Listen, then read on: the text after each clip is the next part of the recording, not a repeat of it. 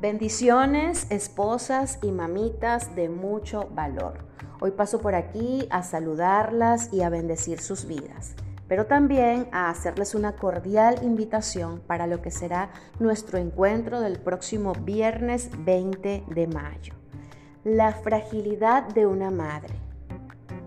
Un conversatorio creado y diseñado por nuestro Señor todo lo que el ministerio realiza viene direccionado por Él, porque Él nos quiere libres de la opresión.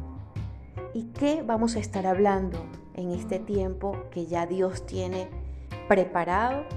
Vamos a estar reconociéndonos de la piel hacia adentro.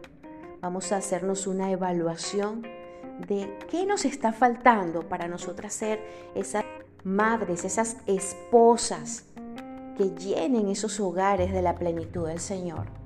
¿Qué necesitamos hacer? ¿Qué cambios necesitamos generar en nosotras?